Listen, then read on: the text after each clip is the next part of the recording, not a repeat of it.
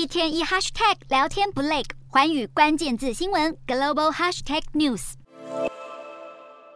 稍早，内蒙古才传出有人因为社区大门被防疫封锁，导致坠楼后无法及时抢救而身亡的消息。七日就有影片爆出，当地的党工干部十多人聚在活动中心一起饮酒，而且也没人戴口罩，引起中国网民公愤。消息传出后，官方也火速开除了这些人的职务。另一方面，虽然中国仍然在追求清零政策，但在许多城市，疫情的病例仍然在增加。例如，广州的海珠区七号就新增了一千多人。原本要静默管理三天的海珠区，宣布要再延长四天的管控措施。最近也不断传出中国要调整防疫政策的风声。中共官媒《环球时报》前主编胡锡进就罕见在微博发文，他认为有些城市的长期封控效率低，而且无效，应该要及时调整。如果连北京都很难清零，其他城市的难度更高。虽然目前中国官方对于动态清零的基调没有改变，但透过媒体或许也在释放今年底政策可能调整的消息。